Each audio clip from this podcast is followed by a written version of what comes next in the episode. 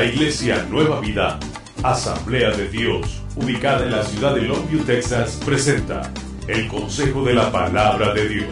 Los pastores Arturo y Mayra Morales le invitan este día a meditar en las Sagradas Escrituras. Este es el Consejo de la Palabra de Dios.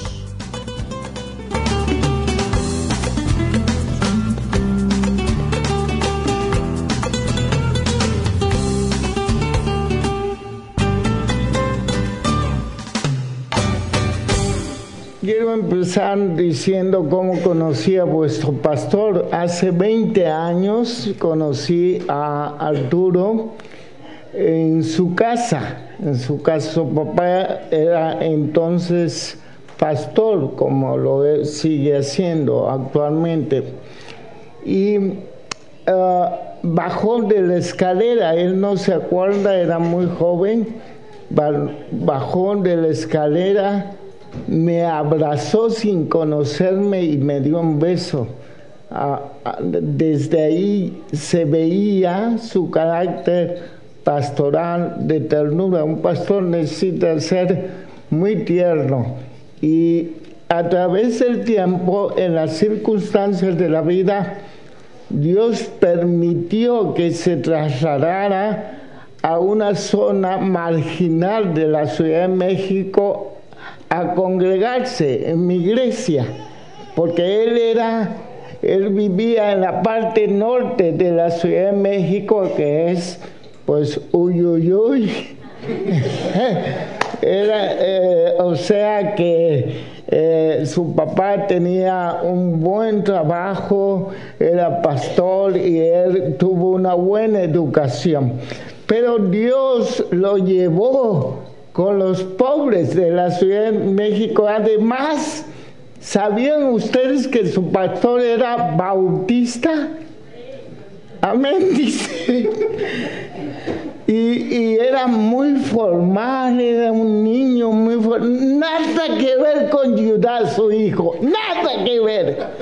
Él era tranquilísimo.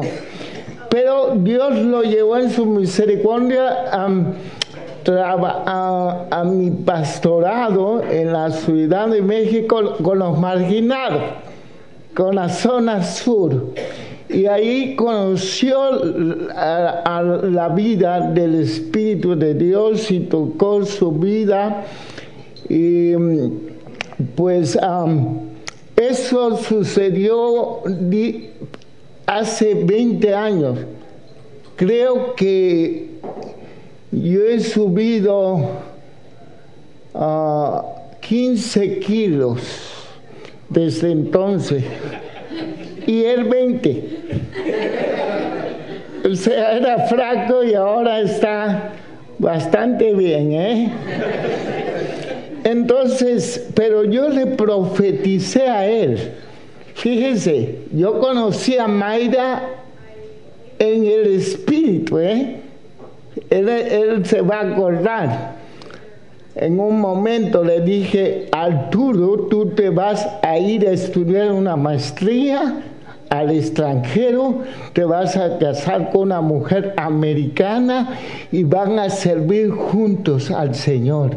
Y hoy esto es una realidad entre ustedes. Aleluya. Dios es fiel y me gozo ver su fidelidad, me gozo ver la obra del Espíritu de Dios y conocerlos a ustedes, hermanos, aquí en, en los Estados Unidos. Vamos a ver jueces, jueces capítulo 6. Versículo 1, nos vamos a situar en un momento en la historia de Israel, el pueblo escogido de Dios, ahí por el año de 1385, 25 años después que Israel entró a poseer con Josué la tierra de promesa. 25 años después de ver la fidelidad de Dios, de ver cómo Dios prosperaba a su pueblo. Y dice el Espíritu de Dios en el versículo 1 de jueces 6. Los hijos de Israel hicieron lo malo ante los ojos de Jehová. Y Jehová los entregó en manos de Madián por siete años. Y la mano de Madián prevaleció contra Israel. Y los hijos de Israel, por causa de los madianitas, se hicieron cuevas en los montes y cavernas y lugares fortificados. Pues sucedía que cuando Israel había sembrado, fíjense, habían sembrado su trabajo, su esfuerzo, subían los madianitas y los amalecitas y los hijos de Oriente contra ellos subían y los atacaban. Y, acampando contra ellos destruían los frutos de la tierra hasta llegar a Gaza y no dejaban que, que comer a Israel ni oveja, ni bueyes, ni asno porque subían ellos y sus ganados y vendían, venían con sus tiendas con grandes multitudes como langosta, y ellos y sus camellos eran innumerables. Así venía a la tierra para devastar. Fíjense lo que dice el texto. De este modo, empobreció Israel en gran manera por causa de Madián y los hijos de Israel clamaron a Jehová. Y Dios lo oyó, hermano. Y luego sigue el texto y la primera respuesta de Dios a la oración, al clamor, en medio de la pobreza, en medio del sufrimiento y la injusticia, de perder su trabajo. Usted no se ha sentido así a veces en este país que trabaja como un burro y vive como, ya no le digo cómo. Dios le manda un profeta y le dice, no temes. Usted observa el versículo 9, ah, le dice el profeta, os libré de manos de Egipto, dijo el Señor a través del espíritu profético. No tengan miedo, pero ellos tuvieron miedo. La segunda respuesta viene en el versículo 11.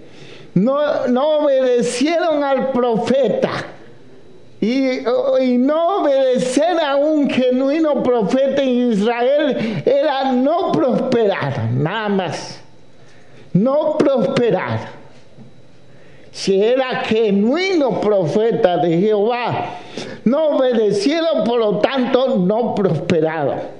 Y vino el ángel de Jehová y se sentó debajo de la encina que está en Ofrar, la cual era de Joás Abiserita y su hijo Gedeón estaba sacudiendo el trigo en el lagar para esconderlos de los marianitas. Y el ángel de Jehová se le apareció y dijo, Jehová está contigo. Aleluya.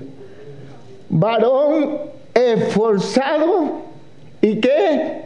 Valiente. Gedeón respondió, ay Señor mío, como cualquiera uno de nosotros, ay Señor mío, si Jehová está con nosotros, ¿por qué nos ha sobrevenido todo esto? Dice Gedeón. Y luego vemos la narración que Dios lo va convenciendo a través de un proceso para fortalecer su fe. Y lo encontramos luego aquí en el capítulo 7, versículos 5 y 3. Fíjense, ya después que Dios iba fortaleciendo a este joven en fe, ahora sigue el Espíritu narrándonos en el 7, 5 al 7. Entonces llevó el pueblo a las aguas y Jehová dijo a Gedeón, cualquiera que lamiere las aguas con sus lenguas, como lame el perro, aquel aquel pondrás aparte, y asimismo a cualquiera que yo, que se do, doble sobre sus rodillas para beber. Y fue el número de los que lamieron lamieron llevando el agua con las manos en su boca 300 hombres y todo el resto del pueblo se dobló sobre sus rodillas para beber las aguas. Versículo 18. Yo tocaré la trompeta y los que estarán conmigo y vosotros tocaréis entonces la trompeta alrededor de todo el campamento diciendo, por Jehová, por Gedeón. Llegaron pues, pues Gedeón y los, y los hombres que llevaban consigo al extremo del campamento, al principio de la guarda de las medias noches, cuando acababa de renovar los centinelas y tocaron las trompetas y quebraron los cántaros y llevaron en sus manos. Y los, y los tres escuadrones tocaron las trompetas que quebraron los cántaros, tomaron las manos izquierdas las teas y la derecha las trompetas con que tocaba y gritaron por la espada de Jehová y, de, y gritaron y de, y de Gedeón y se estuvieron firmes cada uno en su puesto alrededor del campamento y entonces todo el ejército echó a correr dando gritos de y huyendo y así fue liberado el pueblo del Señor. Aleluya. Cada vez que predico me pongo muy nervioso. Por ejemplo, tengo problemas en el hablar, tengo problemas de, eh, eh, dicen técnicamente los neurólogos, por lo que me sucedió, yo cambio palabras y letras, tengo problemas al escribir, por ejemplo, pero es un problema neurológico. Y ahora que dijo su pastor, que tenía 30 años de predicar, yo pensé, híjole, sigo sintiendo lo mismo, me sigo sintiendo bien nervioso.